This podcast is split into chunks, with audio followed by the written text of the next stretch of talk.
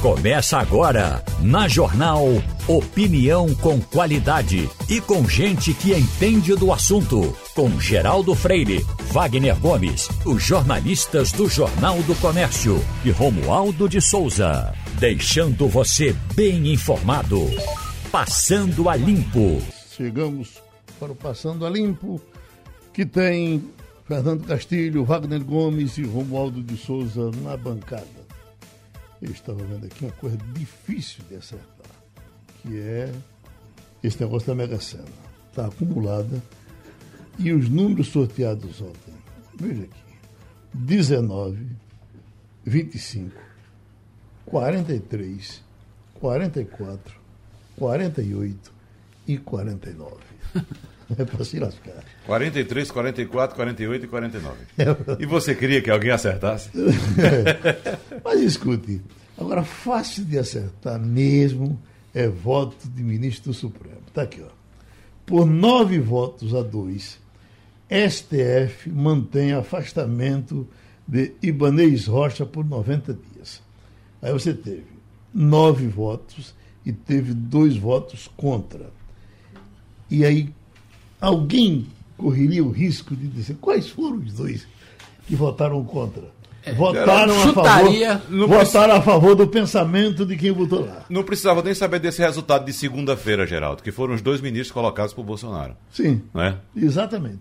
Eu chutaria aqui Cássio Nunes Marques e, e André Mendonça. Sim, chutaria. Não, isso aí não precisa nem esperar pelo resultado. Não é nem chute, é só. É. Vai ser assim a vida inteira. Né? Agora, mas... Geraldo, essa é uma questão, é uma posição ainda também política. A gente sabe que o tribunal também, além de jurídico, também tem seus componentes políticos.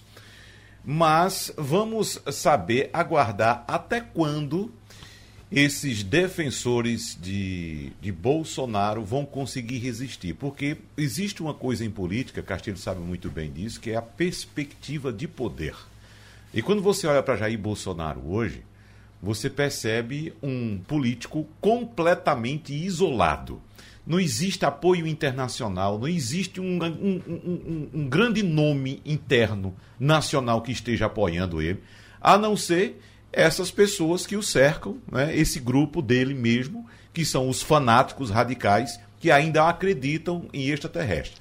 Mas assim, até quando essas pessoas vão olhar, não, vou, vou ficar aqui nesse barco a, a, semana que vem, daqui a um mês? Não é? a, a pesquisa ainda dá ele com 30%. Oh. Isso, porque ele tem esse grupo de fanáticos ainda. 30% é muita Pois coisa. é, mas veja só, você e, tem que observar um entorno. Eu não tenho 30% lá em casa, eu só tenho... Será? Meu Deus, eu só tenho três. É. Olha, é, eu acho que Wagner está sendo muito otimista nessa questão de que esses grupos não é, continuarão a apoiar o presidente. Não, não estou falando dos grupos. Tô, os grupos continuam.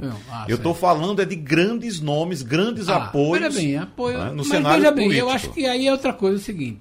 Esse universo do que o presidente, ex-presidente Bolsonaro construiu em quatro anos, ele independe disso, ele não sabe o que é isso, não está preocupado com isso. Criaram a sua própria realidade e aí você encontra coisas curiosas. Por exemplo, nas redes sociais, Geraldo, é, o nosso Manuel Fernandes faz uma análise bem interessante dizendo o seguinte, que os bolsonaristas continuam ganhando na narrativa.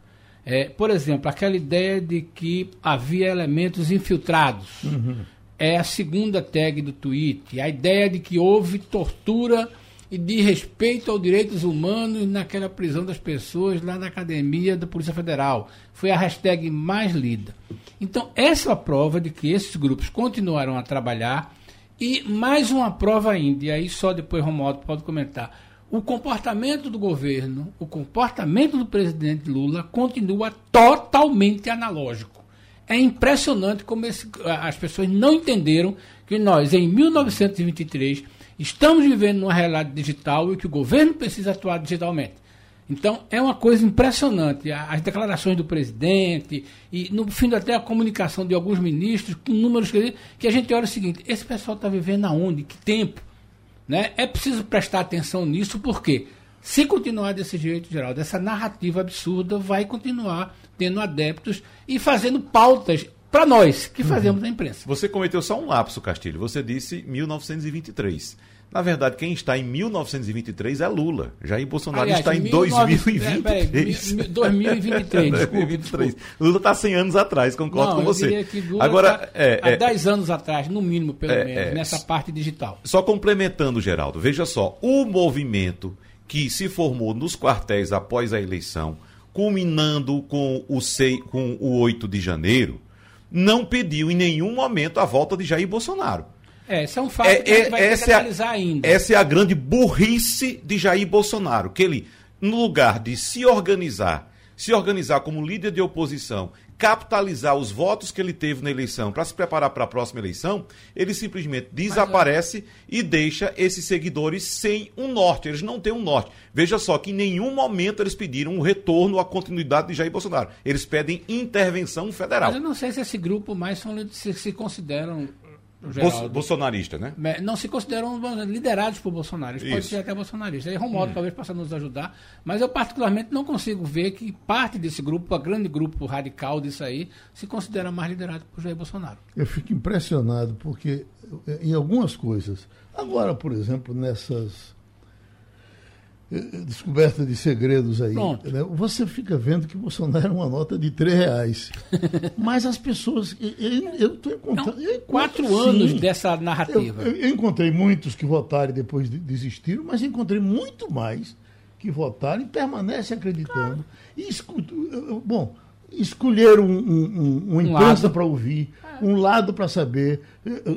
Se você botar uma notícia certa no, no no, no zap, ele pula ela e vai para que ele quer saber. Eu, eu ainda estou vendo muita gente assim. É. Mas vendo lá Romualdo de Souza. Em 1966, o cineasta italiano Mario Monicelli estreou um fantástico filme que quem quer estudar a história do Brasil deve vê-lo. O incrível exército de Brancaleone. Brancaleone era um maltrapilho que tinha uns seguidores mortos de fome que partiram pela Itália do século XI buscando um país ou um terreno ou um feudo que eles supostamente queriam conquistar. Jair Bolsonaro é hoje mais ou menos uma espécie de Brancaleone.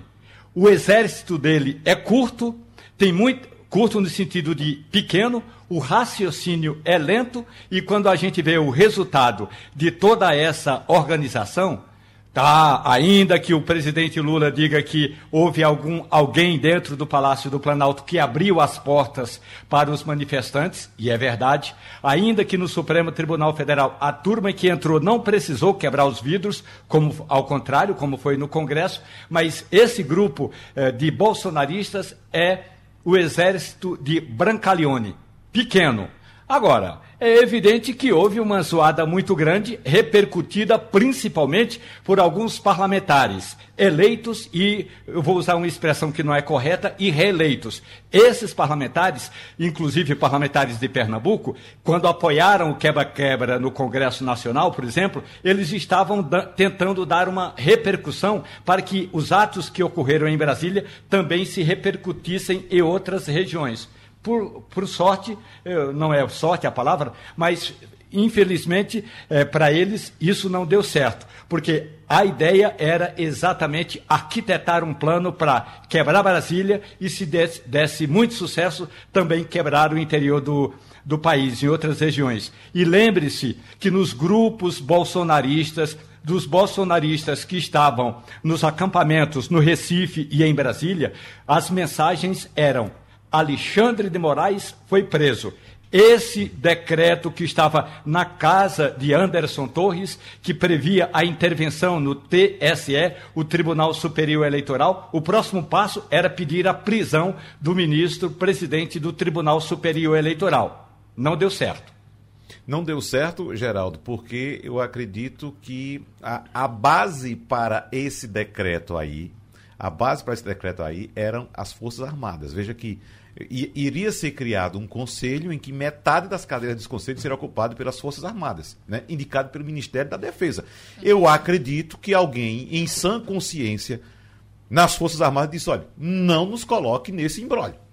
não nos coloque para mim, para mim, Geraldo, o mais inusitado, o mais incrível é que alguém se dispõe a escrever um texto desse. Agora, Castilho, Esse trecho deve ter circulado por aí, em algum lugar. Esse alguém Entendeu? não foi um Zé qualquer. É, o entendeu? texto é muito bem escrito. O texto é, é, É, alguém, alguém da, da, da, da- da- do entorno do presidente, né? No, É. mínimo, no mínimo um advogado, alguém que tem um Alguém que conhecimento, conhece- de legislação, conhecimento de jurídico. Constituição para fazer isso. Agora, é um negócio que quando você lê, você só pensa, puxa, alguém foi capaz de escrever isso? Isso é ficção, não, mas é exatamente. verdade. Agora, A frase- a- a E um delegado da Polícia era, Federal, como é de Anderson Dorinha, Torres, né? não deixaria uma prova dessa assim é, impune. Ele não deixou ali na gaveta por esquecimento, não.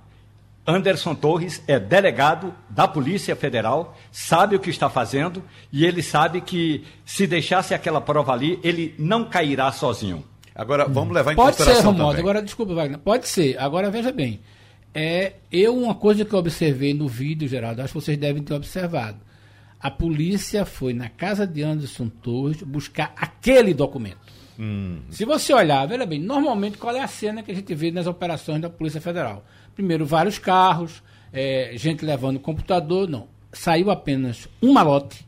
Eu prestei atenção a isso, saiu apenas um malote. Então, veja bem, a Polícia Federal não foi, o mandato de segurança não foi, a- o mandato de, de busca e apreensão não foi, Geraldo, para várias coisas, não. Foi para buscar aquele documento. Talvez, provavelmente, o agente ou o delegado que foi lá sabia onde estava. Isso denota, Castilho, que esse documento, que, se- Circulou. que por si só pode não incriminar ninguém, ninguém, porque só um documento escrito, embora há juristas que entendam que a legislação brasileira prevê que para punir alguém por um golpe, não necessariamente o golpe tem que ser efetivado, basta você planejar o golpe. Mas isso denota, Castilho, isso que você disse que a polícia foi lá buscar esse documento, saiu somente com essa maleta desse documento, denota que esse documento é apenas a ponta do iceberg.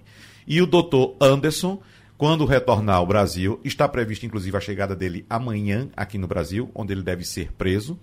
Ele deve prestar explicações sobre a autoria desse documento, inclusive esse documento, que, como disse agora há pouco, pode ser somente a ponta de um iceberg, pode servir, inclusive, para que ele seja convencido a fazer uma delação premiada. Então, isso é o que se comenta no meio jurídico. Agora, o documento, por é. si só, por si só, não acredito que incrimine alguém pelo que eu acompanhei do depoimento de alguns juristas. Mas pode revelar muitas outras coisas, Geraldo. Já estamos com o doutor Ademar Rigueira? Pronto, então vamos conversar com ele. Doutor Rigueira, eh, dos dez advogados hoje mais presentes ao Supremo, certamente o senhor está entre eles, vendo a todos os momentos, nas grandes questões que o senhor assume e vendo o Supremo funcionar. Nós começamos aqui uma discussão ontem e, e- e para hoje a gente tem aqui o senhor para conversar, eh, talvez rapidinho. O senhor mesmo já disse que isso talvez fosse melhor num debate. Mas veja, como os heróis no, no Brasil vêm se dando muito mal, quer dizer, se a gente pensar, por exemplo, o herói do mensalão foi Joaquim Barbosa, hoje ele está praticamente esquecido. O, o, herói da Lava Jato foi Moro, deu no que deu. O herói do momento no Supremo é Alexandre de Moraes. Eu lhe pergunto, não seria conveniente para Alexandre de Moraes, para o Supremo, para o visual brasileiro, de que essas coisas não ficassem tudo na mão de Alexandre de Moraes, circulasse um pouco, porque uh, a gente já sabe que Alexandre de Moraes prende e às vezes vem Gilmar Mendes e solta. Doutor Rigueira? Estou lhe ouvindo, Geraldo. Estou lhe ouvindo bem. Pois não. Fique à vontade. É, Geraldo, é, eu sempre eu sempre defendi, eu, eu aliás fui um, um defensor árduo, a gente participou aí de vários debates aqui na época da Lava Jato, não é, é a ideia de que não, não se pode ter heróis na, no Poder Judiciário. Não se pode ter heróis no Poder Judiciário, eu acho que não comporta esse tipo de idolatria do magistrado é, é, em questões sérias que envolvem o nosso país. Isso teve com o Sérgio Moro, né? a gente vivenciou isso tudo com o Sérgio Moro. Eu me lembro que eu não podia sentar é, num restaurante, numa, numa confraternização com amigos, e se eu fosse contra as decisões de Sérgio, Sérgio Moro, era esculachado, né? era tratado como se eu estivesse defendendo os interesses pessoais dos advogados, que os advogados estavam ganhando honorários. Você se lembra disso tudo, uhum. né? Nós participamos aqui com outros juristas né, que defendiam arduamente a posição de Sérgio Moro naquela época, e hoje se vê que era uma, uma posições completamente autoritárias, se vindo ao autoritarismo no judiciário, posições equivocadas que terminaram por macular toda uma operação que poderia ter sido uma operação extremamente exitosa, né? porque era uma operação que combatia a corrupção no país, isso a gente tem que louvar, mas foi por, por, por caminhos contra a, a legislação, caminhos contra a, a, posição majoritária da jurisprudência nesse país, justamente por, porque entenderam eles que poderiam fazer tudo. A gente tem que ter regra do jogo. Eu vi um jurista recentemente, Geraldo, falando que a regra do jogo é fundamental. Não é preciso que se respeite a regra do jogo. A gente não pode tratar o judiciário brasileiro como se fosse um juiz, um juiz de uma partida de futebol, onde se tem o envolvimento de paixões, de amor, de ódio. Não é? Uhum. A gente não pode estar tá, é, aplaudindo uma decisão do judiciário equivocada porque ela é contra uma pessoa que nós não gostamos. A gente não pode é, é, ser contra a decisão do judiciário porque ela é contra uma pessoa que nós gostamos. Né? As decisões judiciais têm que atender a regra do jogo. E é isso que a idolatria do, do juiz único é, se torna extremamente perigosa, porque nós temos decisões como a de Sérgio Moro, que foram extremamente aplaudidas, extremamente equivocadas, extremamente contrárias e abusivas ao ordenamento jurídico. E nós temos hoje decisões também do, do, do ministro Alexandre que descontentam né, grande parcela da, da, da população que apoia Bolsonaro e que hoje começam a ser aplaudidas não é, pelaquela parcela das pessoas que gostam e têm é, estima pelo presidente Lula. Então nós temos que afastar isso. as decisões judiciais elas têm que atender à regra do jogo, atender ao ordenamento jurídico e o ordenamento jurídico é que deve ser aplicado nesses casos. Portanto, no caso do Alexandre, eu acho extremamente perigoso. Existem as regras de prevenção, que é quando o juiz analisa o caso, ele passa a, a, a, obrigatoriamente ter que analisar todos os elementos que são conexos àquela primeira decisão que ele proferiu, por isso que as decisões são repetidas, mas nós temos que ter muito cuidado, porque nessa situação agora, né, apesar da gravidade dos fatos, né, os fatos são extremamente graves, merecem ser reprimidos e punidos as pessoas que, que cometeram. Nós temos que ter muito cuidado para também não idolatrar as decisões do Alexandre de Moraes, mesmo quando elas são contrárias à lei. E eu entendo que existem sérios equívocos nas decisões do, do ministro Alexandre. Wagner. Doutor Ademar, talvez haja no Brasil hoje a percepção de que Alexandre de Moraes seja o, o delegado do país, digamos assim. Né? E tem algumas decisões que eu gostaria que o senhor comentasse. Uh, por exemplo, a decisão de afastamento do governador do Distrito Federal, Ibanez Rocha. O ministro até que foi provocado pelo Ministério Público e também pelo Legislativo, pelo, pelo um partido, o Partido Rede, através do senador Randolph. Agora, nenhum desses, dessas, nenhuma dessas provocações previa o afastamento do governador. E ele o fez é, de ofício, afastou o governador do Distrito Federal, Ibanez Rocha. Mesmo assim, essa decisão de ofício isolada do ministro uh, Alexandre Moraes foi referendada pelo plenário do Supremo por nove votos a dois. Então, mesmo tendo essa percepção de que ele seria essa espécie de delegado, como eu disse agora, de uma maneira fantasiosa, evidentemente, é, é, as decisões dele têm sido referendadas pelo plenário, doutor Ademar. Como é que você avalia essa situação? São dois pontos aí é, que a gente precisa é, é, destacar. Primeiro, a competência de Alexandre Moral, Moraes para esse, esse caso agora, que é um reflexo, não é como eu disse antes, de uma prevenção em virtude da, do inquérito da fake news, da, da, da que se transformou num inquérito de, contra as manifestações antidemocráticas. Eu tenho sérias dúvidas, seríssimas dúvidas. Né? Eu não consigo compreender ainda a, a, competência que foi firmada pelo Supremo naqueles que se iniciou naqueles delitos de opinião. Não, é? é, é não existe no ordenamento legal uma previsão de se estabelecer a competência do Supremo simplesmente porque ministros são vítimas, ministros supremos são vítimas do, do, do, dos fatos. Não existe essa previsão. Então, ao, ao meu ver, só caberia a competência do Supremo em delito de opinião quando o acusado processado na justiça de primeira instância, eu ofendo o ministro, eu sou processado pelo crime de calúnia, seja o que for, de difamação perante o juiz de primeira instância, se eu arguo a exceção da verdade, eu quero provar que aquilo é verdade, a competência passaria a ser do, do Supremo em virtude da prerrogativa da função. A competência só é do Supremo quando o ministro é processado.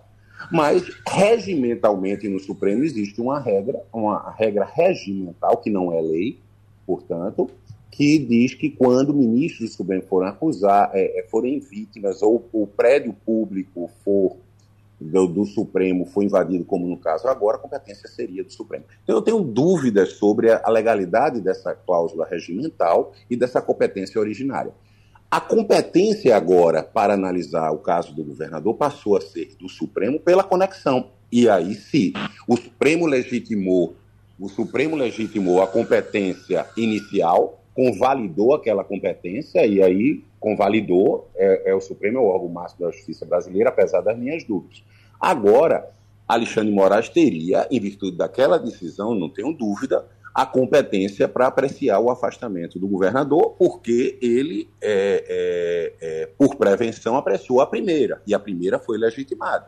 Então, ele teria competência. Agora, é, ele poderia afastar, é outro ponto importante que aí eu, eu critico demais, eu não posso deixar de criticar. Apesar de saber da gravidade do assunto, às vezes da necessidade até da medida, eu acho que a medida só pode ser determinada se ela for de acordo com a lei. E eu acho que não pode haver decisões judiciais. Nós vivemos num país, no ordenamento jurídico, vivemos um sistema acusatório, onde há necessidade de que o, o judiciário seja provocado, provocado pela, pela autoridade policial, provocado pelo Ministério Público. Neste caso específico, quem me parece que pediu o afastamento foi a, a, a, a Advocacia Geral da União, não é? Ou, ou, me parece que foi uma decisão de ofício. Então, eu sou contra terminantemente decisões de ofício do, do, do, do Alexandre Moraes, que tem se repetido. Eu acho que o sistema acusatório não admite. E o afastamento do governador, para ser mais célere, ela é, entendo que ela é uma medida substitutiva da prisão preventiva. Não existe esse poder geral de cautela no sistema, no, no, no direito penal né, no processo penal. É, é, ao meu ver, ela só poderia ser aplicada o afastamento se, presente os requisitos para uma prisão preventiva, se aplicou uma medida substitutiva à prisão, que seria o afastamento do governador. Não é? E como se trata de uma medida substitutiva da prisão, é, essa medida só caberia se houvesse um requerimento do Ministério Público, que não houve, ou um requerimento da autoridade policial que não houve. Então, me parece que extrapolou aí o ministro, porque não havia, é, ele não teria legitimidade, uma vez que ele não poderia despachar, decidir ex ofício, né, é, porque o nosso sistema é um sistema acusatório. Romualdo de Souza. É, o senhor tem razão. É, bom dia, Ademar. Bom dia. Agora, tem um detalhe que é importante. E aí a gente precisa também analisar que no, o, o que está errada é a origem dessa força que tem Alexandre de Moraes no Supremo Tribunal Federal, que foi aquela decisão tomada pelo presidente do STF, o ministro Dias Toffoli. Toffoli acordou um dia com vontade, tomou aquela decisão e entregou o processo para Alexandre de Moraes. Como não houve uma repercussão interna dos demais ministros, dizendo, não, a gente tem que discutir, o relator desse processo tem que ser sorteado, como todos os demais processos. Como todo mundo ficou em silêncio, aí a coisa foi eh, se desenrolando. Foi se desenrolando e hoje a gente tem aí Alexandre de Moraes como, de fato, o justiceiro da nação. Exatamente, é precisa a sua análise. Vamos, vamos voltar no tempo e lembrar de Moro. Por que Moro passou a ser o juiz universal da Lava Jato? Porque em determinado momento ele descobriu uma prova que ligava a, a Youssef e trazia aí a corrupção política não é, um envolvimento de políticos e ele entendeu naquele momento que ele seria o competente para apreciar aqueles fatos, quando na verdade se deu uma descoberta fortuita e ele teria que remeter os autos para o juiz competente. Ele absorveu aquela competência, é, entendeu que havia uma conexão inexistente e a coisa se avolumou que ele passou a ter o juiz, um, um juiz universal. E o Supremo, com é, convalidou, eu me lembro, eu me lembro claramente que na primeira prisão de Youssef, o ministro Faquim, falecido ministro Faquim, revogou a prisão porque entendia que Moro não tinha competência e depois o Supremo foi e, e entendeu que, que ele teria aquela competência e a coisa se avolumou e só ao final agora o Supremo despertou para começar a dividir essa competência que o juiz Sérgio Moro passou a ter. A mesma coisa agora no Supremo. Eu não entendo porque se estabeleceu a, a competência inaugural do Supremo para aquele caso, depois houve uma distribuição ferindo o juízo natural, uma distribuição dirigida ao ministro Alexandre de Moraes, que passou a, a, a acumular esta competência até hoje, e aí é inevitável, porque aí se estabelece uma conexão dos fatos e a prevenção é do primeiro juiz que que julgou e seria sempre e vai ser sempre Alexandre de Moraes. O erro é do nascedouro. Então, a, a minha preocupação, eu não estou questionando a, a, o mérito das decisões, porque eu acho que a grande maioria das decisões, a grande maioria delas, discordo do afastamento do governador, discordo da prisão preventiva do secretário da Polícia Militar. Veja bem, é, é, a prisão é, é, uma, uma exceção. Eu defendo isso para qualquer pessoa, qualquer cidadão. Ela é uma exceção. Se a, a, o comandante da polícia já estava afastado de suas funções, o secretário já estava afastado, inclusive com a intervenção federal na segurança pública de Brasília, não, não vejo a necessidade de se, de se decretar uma prisão preventiva. Né? Eu acho que o, a finalidade da cautelar já estaria é, suprida com um afastamento. Mas foi decretada a prisão preventiva, foi afastado o governador, acho que tem equívocos, exageros em algumas medidas, mas na grande maioria das decisões de Alexandre Moraes, elas foram acertadas. Mas é aquilo, aquilo não se trata de um jogo de futebol, que a gente, é, quando é pênalti para o nosso time, a gente diz que o juiz acertou. Quando é pênalti contra, a gente acha uma forma de criticar. Então, não é por aí. A gente tem que seguir a legislação não é? e criticar, quando for para criticar, as decisões da, do judiciário, sejam elas a favor ou sejam elas contra né, a, os nossos interesses pessoais. Pronto, tivemos mais uma vez o ponto de vista aqui do advogado Ademar Rigueira. Bom, estamos já fazendo a ligação, certamente ele chega já já. É o coronel Tibério César dos Santos, ele é comandante geral da Polícia Militar de Pernambuco para conversar com a gente logo depois desse, desse lançamento, desse programa uh, Pernambuco Seguro, aqui uh, agora no estado todo. Parece que Caruaru já tinha, não era Castilho, esse já. programa com a, com a é, prefeita a, a, governadora fez um trabalho nessa linha, embora Caruaru o universo seja menor, é, agora vamos ver como é que o governo do estado faz. Tem uma coisa que me parece que eu interessante essa questão do policiamento ostensivo, que é aquela história, né? Por que é que você se sente seguro em algumas cidades? Uhum. Primeiro, porque algumas cidades não têm o nível de violência que tem. Segundo, se sente a pressão da polícia. Quando, quando se dizia, inclusive agora do governo Paulo Câmara, recente, que a gente passava pelos sinais e estavam é. dois ou três. É Aí a gente se sentia mais seguro. Mas não, eles estão ali apenas treinando e depois voltam para o quartel é, é, para depois partir para o Vamos ouvir o coronel, mas eu queria começar a pergunta perguntando o seguinte. Uma das coisas mais interessantes foi a questão do boné laranja. Uhum. Boné laranja virou uma marca e, curiosamente, é o seguinte... Nós aqui do Jornal do Comércio começamos a valorizar isso. Me lembro foi um repórter chamado Pedro Ivo Bernardes, uhum. que trabalhava conosco em economia, que ele começou a fazer uma matéria sobre o impacto disso aí. A polícia tinha colocado isso, era o pessoal que estava começando na polícia, né, os, os, os novatos. Sim. O Banana Laranja virou uma, um sucesso tão grande que virou uma marca. Mas a gente vai conversar com ele agora. Pronto, doutor Tibério. O, o, o Coronel Tibério, fique à vontade.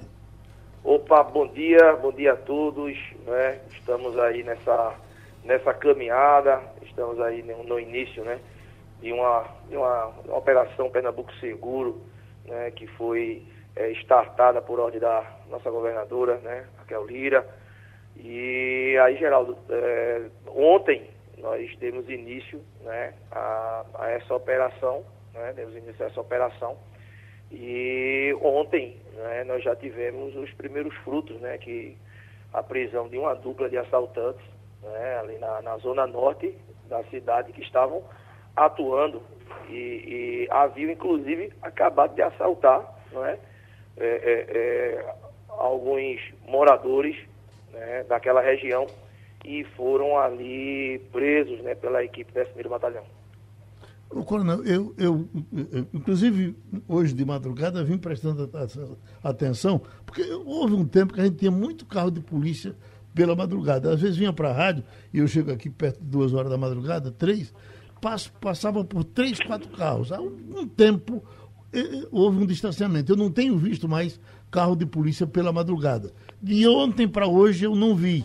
Por quê? É, é, porque eu não vi? Porque eu vim pelo caminho errado? Ah.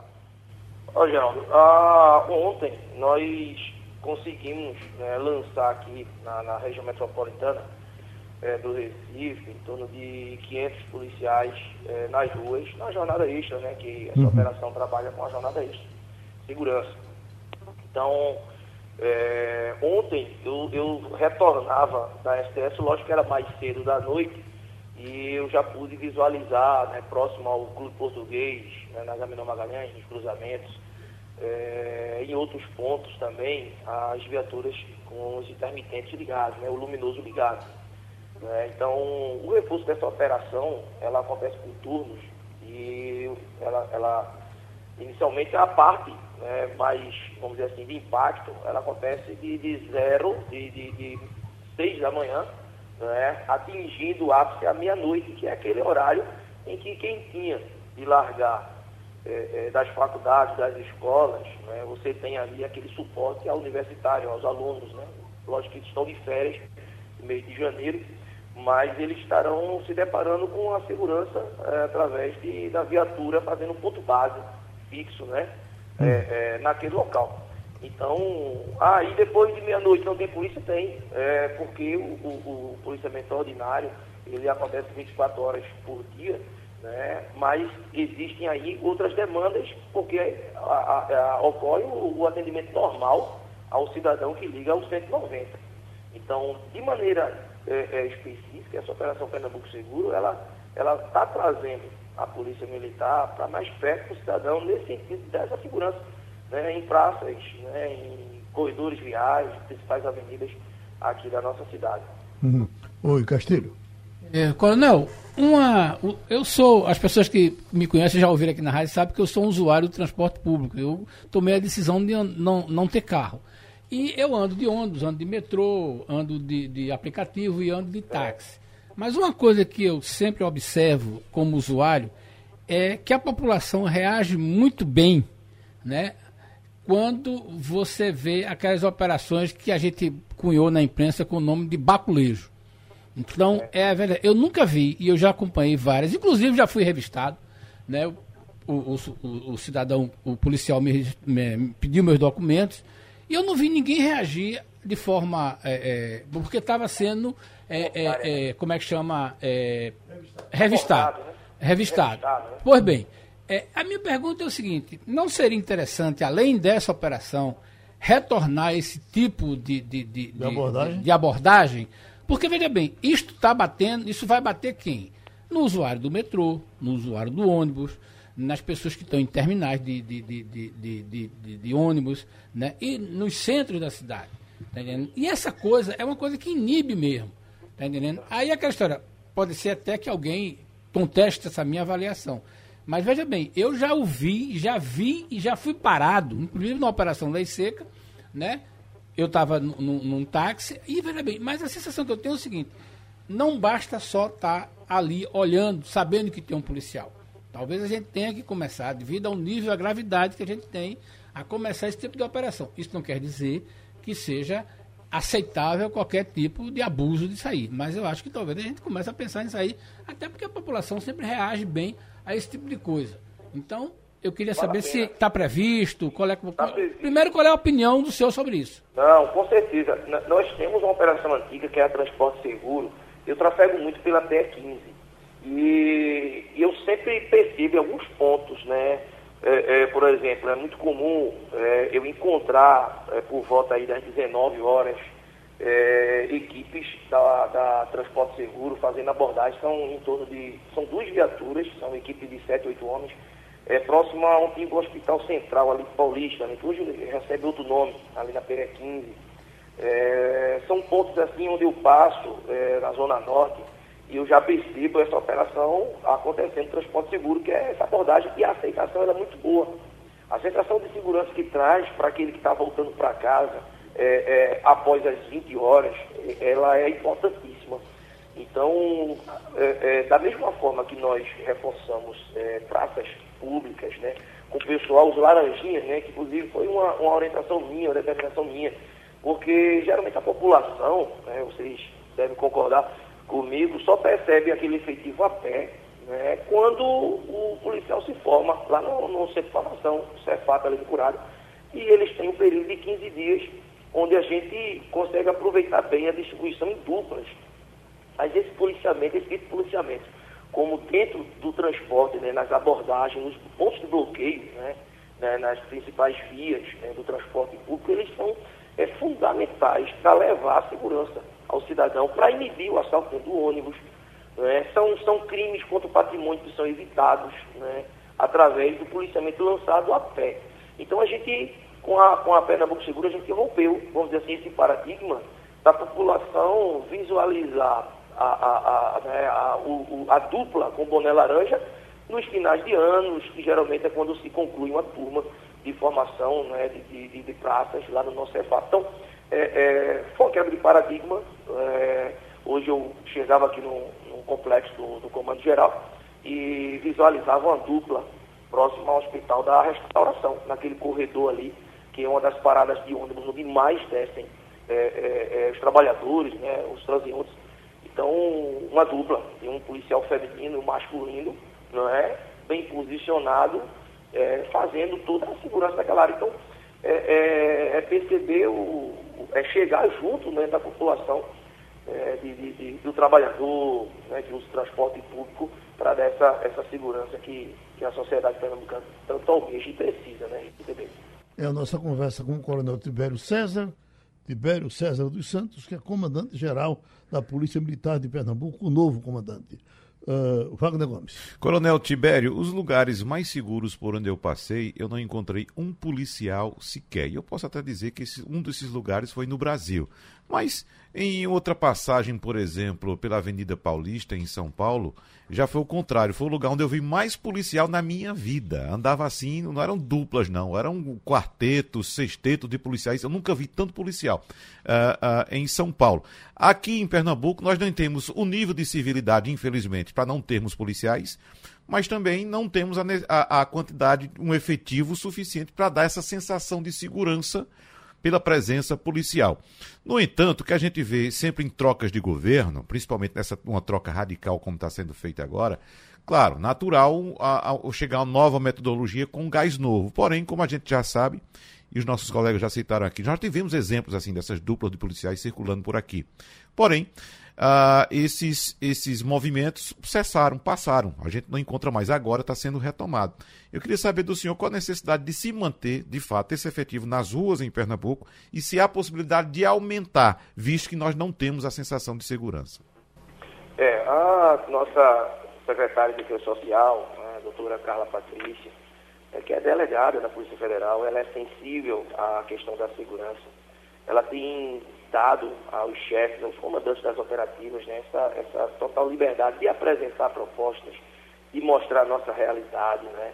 Ela está é, é, sensível também a essa questão é, do, do, do, nosso efetivo policial, da necessidade. É, nós temos hoje um, um, uma, saída por ano né, é, razoável de policiais militares que se aposentam, né, e, e ela sabe que há essa necessidade né, de recompletar os quadros, para que a gente tenha realmente é, é, uma constância né, no emprego do policial militar. Então, algumas reuniões já ocorreram com ela, ela tem levado né, aos, níveis, aos níveis estratégicos do governo do Estado. Então, isso está sendo bem conduzido, bem tratado, né, e mais à frente, com certeza, é, a STS né, estará trazendo né, maiores informações, né, mas é, é, com certeza isso é, é um ponto né, que, que tem sido trabalhado e apresentado pelo Comando Geral da Polícia né, com muita tranquilidade. Nós entendemos todo o momento, né, mudança de governo, então é natural toda a acomodação, o entendimento né, da secretaria. Então, é, é, é, um fluxo normal e está ocorrendo tudo dentro desse tempo. Né? enquanto isso, a gente recebeu esse aporte né, da, da, da governadora né, de pouco mais de 7 milhões de reais para ativar essa operação. E nós chegamos aí com um efetivo motivado, né, porque é um tipo de policiamento que o policial militar ele gosta de fazer. Né? O ponto de bloqueio é a dupla é, o apoio nas zonas marítimas, é o policiamento ostensivo. E a Polícia Militar, como vocês bem sabem, tem as equipes de repressão. Então, nós temos aí a, o Batalhão de Rádio Patrulha, continuando aí na luta, né, no combate aos crimes contra a vida, né, nas abordagens. Né. Nós temos a cavalaria também, que está sendo usada nessa operação, equipes do POP, né, que, que fizeram uma, uma excelente ocorrência, operação, apreensão de drogas e armas, o nosso POP eh, nós temos a, o pessoal de Bota, Rocan, eh, agindo, e os batalhões de área. Né, essa operação ela, ela a, a, engloba eh, um total de 26 batalhões, dos 51 batalhões da Polícia Militar de Pernambuco. Né. lembrando que a gente não está apenas na capital, a gente está fazendo esse mesmo tipo de trabalho no interior do Estado e já estamos recebendo é, da própria imprensa, da população, né, o reconhecimento, né, porque estão vendo a polícia aí na rua. Então, é o início da operação, é o início desse novo tempo né, no, no, no Estado e a tropa está bem motivada para esse momento inicial. Coronel Tibério César, muito obrigado pela sua participação, boa sorte para o seu trabalho. As nossas conversas estão só começando. A gente então conversou com o comandante-geral da Polícia Militar de Pernambuco. Nós estamos nos testes para ouvir o juiz Marlon Reis, um dos autores da lei da ficha limpa, me parece que está em Brasília, onde está Romualdo de Souza. Oi, Wagner. Fazer uma informação, Geraldo, você citou, você está encantado aí com os números que são, estão sendo divulgados do cartão corporativo de Jair Bolsonaro na presidência da República. Uhum. Tem outros detalhes importantes, Geraldo. Veja só. Em janeiro de 2021, houve um gasto é, numa padaria do Rio de Janeiro de 33 mil reais. 33 mil reais numa padaria no Rio de Janeiro. Né? É, em outra, no mesmo ano, em 9 de julho, em Porto Alegre e também na Serra Gaúcha, foram gastos mais 166 mil reais em hospedagem, alimentação e combustível. E no interior de São Paulo, em Ribeirão Preto, já este ano foi gasto mais 16 mil reais em uma padaria uhum. com cartão corporativo. Você... Veja que foi pão, né? Agora tem um detalhe, só um uhum. detalhezinho só complementar. Esses três exemplos aqui foram de gastos exatamente coincidentes com uma motociata, nesse caso, é, três motociatas. Ficando muito claro, né? Então, veja só, veja só, aqui já tem crime cometido, porque é um ato político, né? Pode ser ou não em expediente de, de trabalho, mas pago com dinheiro público. Um ato político pago com dinheiro público. Está saindo uma relação, uma ordem dos gastos por esse corporativo dos presidentes da República, o que mais gastou foi Lula, seria Lula. perto de 59 milhões. Isso. Não é isso? Isso, exatamente. Depois, uh, Bolsonaro ficou com 35, parece estar em 35. É. Né? Seria mais ou menos o segundo ou terceiro. E aí o pessoal já corre para isso aí. Ninguém vai na qualidade desses gastos. Exatamente. Vai, vai na, vai na quantidade. quantidade. quantidade. Agora, uh, uh, o cartão corporativo é utilizado para pagar despesas em deslocamento do, do servidor público, nesse caso o presidente da República, mas claro, você tem que comprovar também. Você tem que trazer nota fiscal Vai. e tem que justificar aquele gasto. Romualdo, já está com a gente o juiz Marlon Reis. Vamos conversar com ele. Bom dia, Marlon Reis. Muito grato pela gentileza de conversar com o ouvinte da Rádio Jornal, um dos fundadores do movimento de combate à corrupção. Aliás, esse assunto tem que ser colocado na página dos heróis da história do Brasil, Marlon, porque naquela época o movimento conseguiu mais de 1 milhão e 600 mil assinaturas e a lei da ficha limpa tirou muito bandido da política brasileira. Agora vamos tratar de outra questão, Marlon, por gentileza, que é na minha avaliação, o chamado crime de prevaricação. Eu já contei aqui por ouvinte da Rádio Jornal o que é prevaricação, mas o senhor pode imaginar o seguinte: um ministro da Justiça está lá no gabinete dele ou na casa dele, ele é ministro 24 horas, e alguém chega, mesmo que não, não seja ele, alguém chega com ele com uma proposta para fazer uma intervenção no Tribunal Superior Eleitoral. Ou esse ministro dá voz de prisão a quem apresentou a proposta a ele, ou ele tem que ser preso porque estava com a, a proposta dentro de casa. Qual é a sua avaliação a respeito dessa notícia, Marlon? É, em primeiro lugar, quero agradecer pelo convite para a entrevista aqui na Rádio Jornal. Muito obrigado. Obrigado também pelas palavras aí de, de estímulo aí, pela, pelo reconhecimento sobre o trabalho com a conquista da lei da ficha limpa. Eu queria dizer que tem várias ilegalidades e inconstitucionalidades envolvidas aí. Primeiro, de fato, houve prevaricação e as autoridades constituídas são obrigadas a levar ao conhecimento das instituições adequadas as informações sobre fatos definidos como crime. Só que no caso, pode, pode parecer que isso não aconteceria porque o investigado talvez estivesse participando das reflexões sobre o possível é, cometimento desse crime. Nos Estados Unidos, isso em si já é crime, é conspiração, porque não precisa ser levado a cabo o golpe, mas se você planejar o golpe, começar a execução das atividades tendentes à conquista de um, à realização de um golpe de Estado, já é um crime nos Estados Unidos. Infelizmente, aqui entre nós não. Eu acho que deveria ser, pelo tamanho da gravidade. Não é mera cogitação, que aí já é demais. Agora, no momento que você inicia os atos executórios, inclusive como no caso, redigindo um documento, aliás, com todo respeito a quem o fez, mas para mim muito mal elaborado, muito mal vazado, completamente fora dos padrões da Constituição. Nada a ver com o que diz a Constituição Federal. Esses poderes que estão ali não existem da maneira como foram deslocadamente imaginados, mas se iniciou o ciclo de atos executórios que culminaria com a prática do golpe de Estado. Isso é muito grave. Isso é muito grave. Wagner Gomes. Doutor Marlon, uh, nós estamos falando a respeito desse documento apreendido na casa do ex-ministro da Justiça, Anderson Torres, e há uh, um direcionamento, um foco muito grande na figura do, do policial Anderson Torres. Porém, fica uma dúvida em relação ao então presidente da República, Jair Bolsonaro. Integrantes da cúpula do Ministério Público Federal, alguns, na verdade, enxergam alguns caminhos para que o ex-presidente seja incluído em uma investigação sob suspeita de integrar uma organização criminosa contrária ao Estado Democrático de Direito. O senhor vai nessa linha também? Olha, é...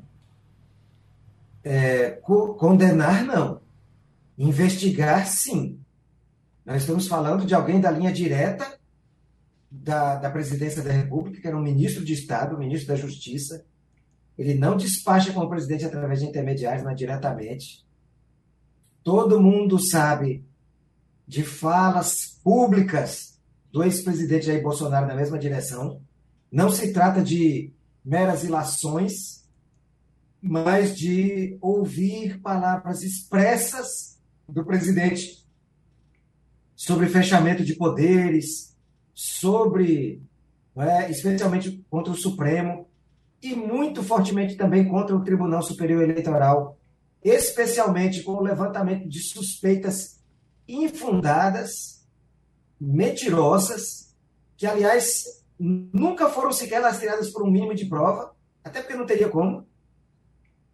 E, dadas as palavras públicas do presidente sobre temas que estão retratados diretamente naquele decreto, que foi encontrado com um dos seus ministros, então isso precisa, no mínimo, ser investigado. É preciso verificar a, a, os mecanismos, o aparato investigativo do Estado tem mecanismos para verificar diálogos travados no período, arquivos compartilhados entre e-mails, mensagens de de, de, aplica de, de, de, de aplicativos de mensagens diretas.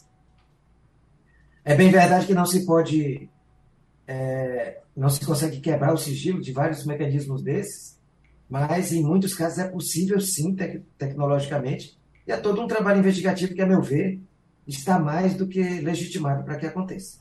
Pronto, doutor Marlon, a gente lhe agradece essa participação aqui no Passando a Limpo. A gente certamente nos encontrará outras vezes. Vamos ao comercial e a gente volta já.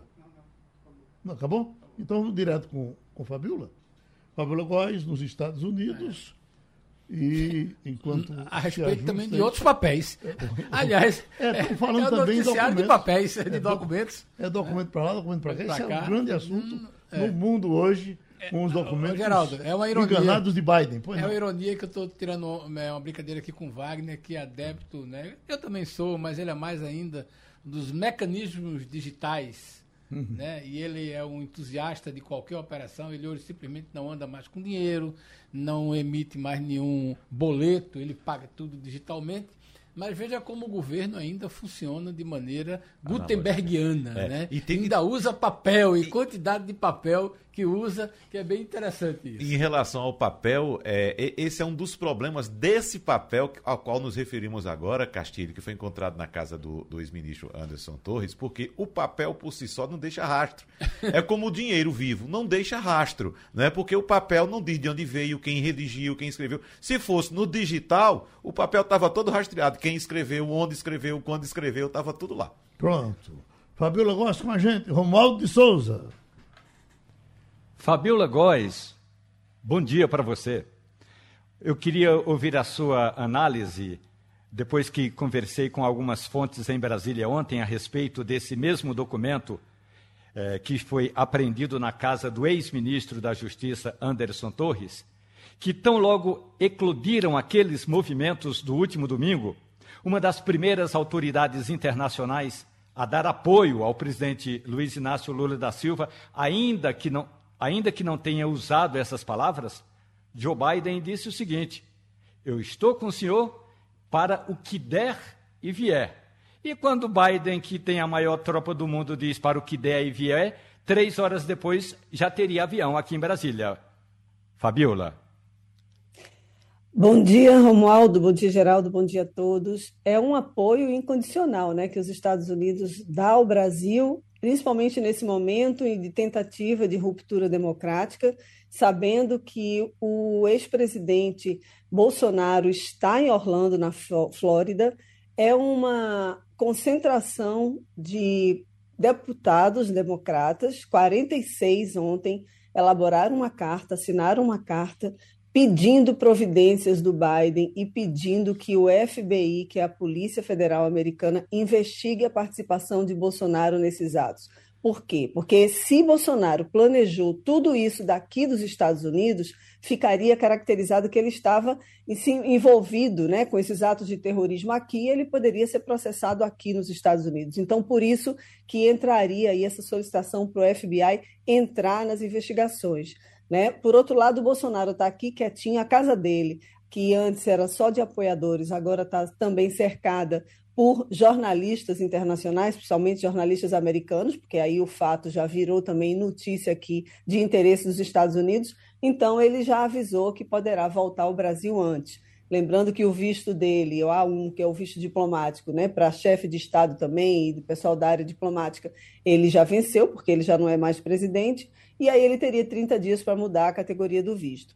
Então, é, Bolsonaro ele está lá, está na Flórida, né? Está aqui nos Estados Unidos e aí pode enfrentar sim algum tipo de pressão. Já, na verdade, já está tendo pressão para que ele deixe os Estados Unidos, né? Mas poderá também ser investigado pelo FBI. Oi, Wagner.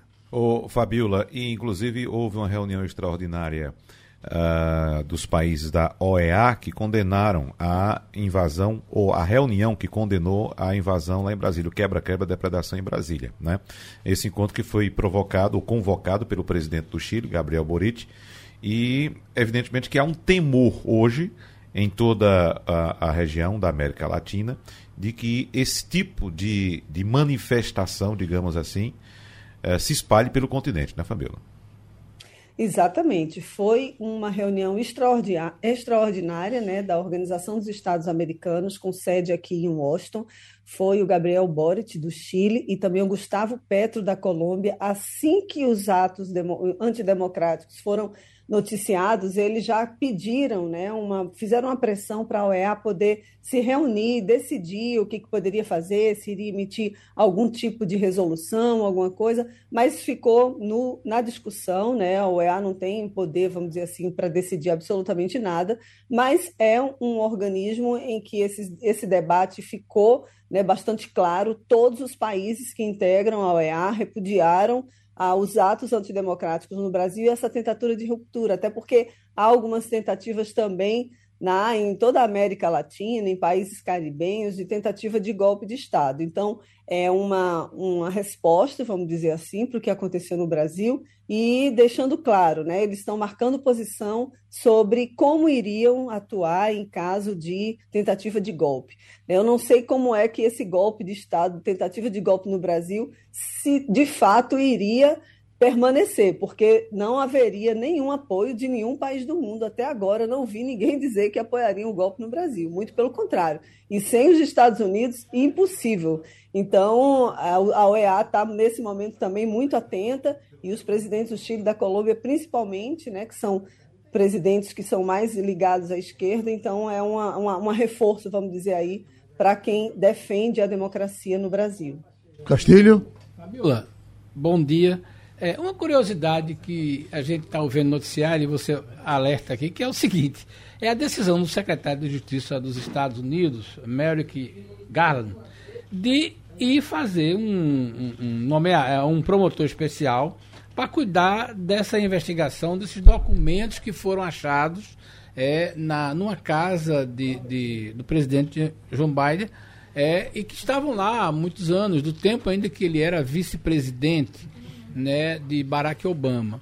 É, o que chama atenção nesse negócio é o seguinte: é um secretário de Justiça né, dos Estados Unidos, portanto, um funcionário da administração do Executivo, nomear um promotor para investigar esses documentos que tem relacionado com o presidente, que é bem diferente do que acontece no Brasil é, e revela é aquela história. A, a partir da informação, o próprio executivo dos Estados Unidos tem instrumentos para cuidar disso, não espera nem o judiciário. Isso não foi uma, uma, decisão que foi postada por algum tribunal, muito menos pela Suprema Corte. E como é que a gente avalia essas diferenças de comportamento dos organismos de Estado?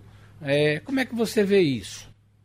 Bom dia, Castilho. É isso mesmo. Aqui saiu uma denúncia dessa, pode ser contra quem for, vai ter uma investigação. O próprio governo Biden está investigando né, o Biden então, esses documentos foram encontrados em dois locais, um na residência dele, em Delaware, na garagem, e o outro foi num escritório dele, uma think tank que ele teria né, aqui em Washington, que ele tinha aqui em Washington, logo que ele deixou a, a vice-presidência, de 2017 até 2020. Então, são documentos secretos. O Biden deu uma declaração dizendo que preza muito pelos documentos sigilosos americanos, mas que o caso dele seria bem diferente do Donald Trump. É óbvio que ele vai tentar se defender e jogar, obviamente, contra o Trump, porque no caso de Trump, o, a investigação foi muito mais contundente e a gente tem tamanhos, né, quantidades de caixas, de documentos, foram mais de 300 300 documentos, 15 caixas. Duas vezes a Polícia Federal teve que ir à casa do Donald Trump, lá em Mar-a-Lago, para poder pegar esses documentos. O Trump não deu, né, naturalmente, não entregou naturalmente. O que aconteceu agora com o Biden é que os próprios advogados do Biden né, identificaram esses documentos e entregaram para o Departamento de Justiça norte-americano. Então tem uma diferença muito grande. Né? O Biden não estava sendo investigado. E ele diz que não tinha, não sabia que esses documentos estavam lá. Assim, não sei se dá para acreditar no Biden, né? Obviamente, como é que um documento está na garagem dele ele não sabe, um documento secreto? É estranho acreditar nisso. Mas o fato é que ele não estava sendo investigado e, e os advogados resolveram devolver para o Estado, né? No caso de Trump, não. A polícia continua investigando Trump, a polícia é, recebeu, já, já está com investigação aberta, né? O Departamento de Justiça com uma investigação aberta porque ele estava usando esses documentos para atrapalhar a justiça. Então ele está respondendo já por um tipo de crime. Então, essas são as principais diferenças, mas é um absurdo, né? Aqui no, nos Estados Unidos também esses documentos ficarem zanzando de casa em casa de, de presidente e de ex-presidente, né? Um é, documento secreto, informações confidenciais envolvendo guerra, envolvendo o Irã, né? enriquecimento de urânio. Então, isso é muito sério e a imprensa norte-americana está em peso falando sobre isso. É uma sexta-feira de assuntos pesados, Fabiola. Mas Hoje como é sexta-feira, eu, eu queria uh, encerrar nossa conversa com um assunto leve que eu acho que você vai resolver. A, a, a loteria americana está aí com 7 bilhões de dólares para sortear. Me parece que hoje, sexta-feira 13. E eu não joguei. É, você... eu queria, também estou interessado nisso aí. Eu quero saber. A gente pode fazer um pix para você. Para você jogar aí. Fazer, eu, Wagner e você Pronto. aqui, Romualdo. Fazemos um bolão Olha, aqui e jogamos para você. que eu nunca joguei na loteria aqui. É a primeira vez sim. agora do Geraldo, que eu não estava sabendo, eu vou correr para a loteria para tentar fazer uma fezinha ali e ganhar nessa sexta-feira 13. É, 7 bilhões de dólares. Pois é, Fabiola não joga porque já é rica. Então, é. o Geraldo é. conseguiu fazer é riqueza é na vida. pode operacionalizar isso. Você tem é. pix, a gente pode organizar aqui. Terminou, passando limpo. A Rádio Jornal apresentou opinião com qualidade e com gente que entende do assunto. Passando a limpo.